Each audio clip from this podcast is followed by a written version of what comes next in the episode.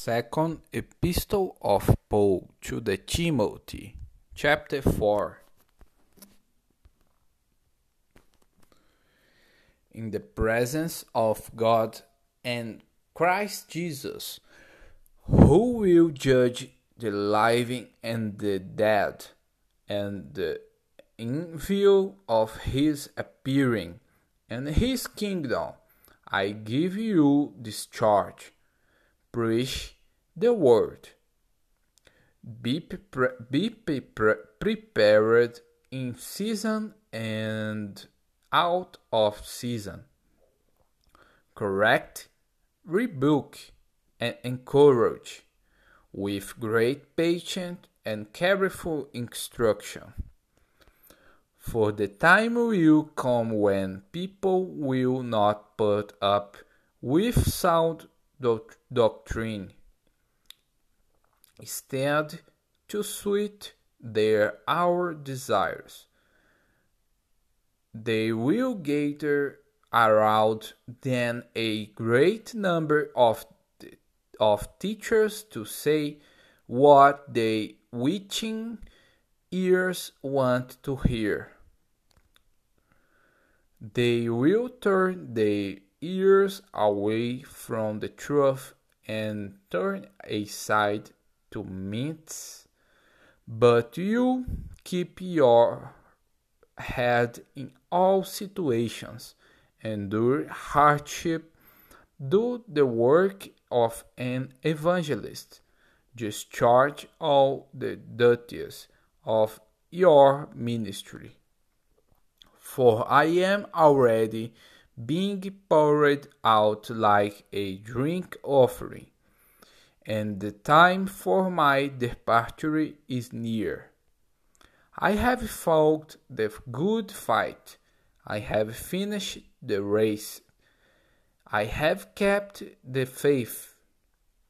Now there is in store for me the crown of righteousness which the Lord, the righteous judge, will award to me on that day. And do not only to me, but also to all who have longed for his appearing.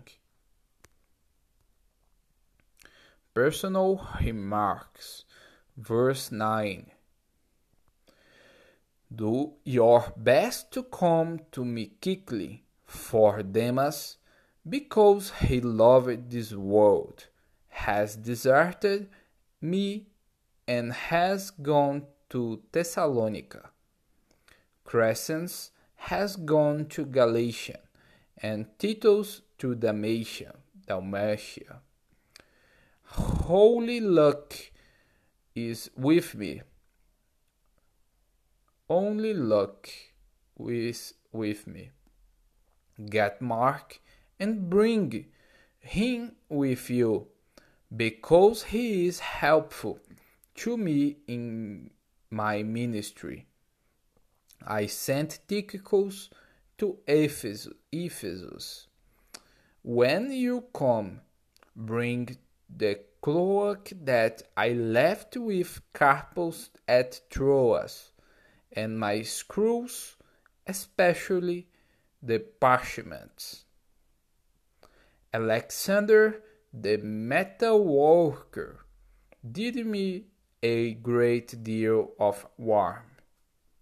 The Lord will repay him for what he has got done.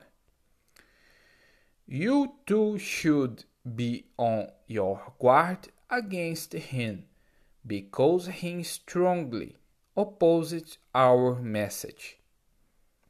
At my first defense, no one came to my support, but everyone deserted me. May it not be held against them. But the Lord stood at my side and gave my strength, so that through the through me the message might be fully proclaimed, and all the Gentiles might hear it. And I was delivered from the lion's mouth. The Lord will rescue me from every every evil attack and will bring me safely to his heavenly kingdom. To him be glory forever and ever. Amen. Final greetings, verse 19.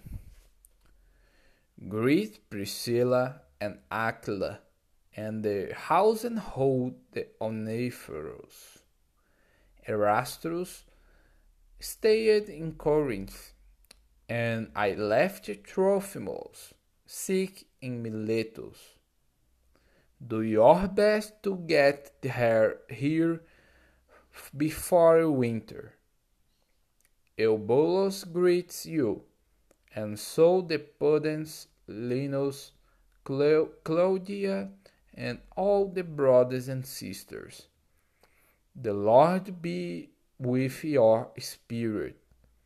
Grace be with you all.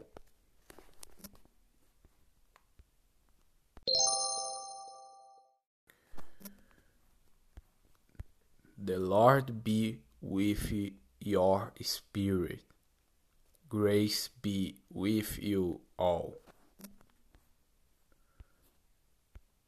Leche Leha.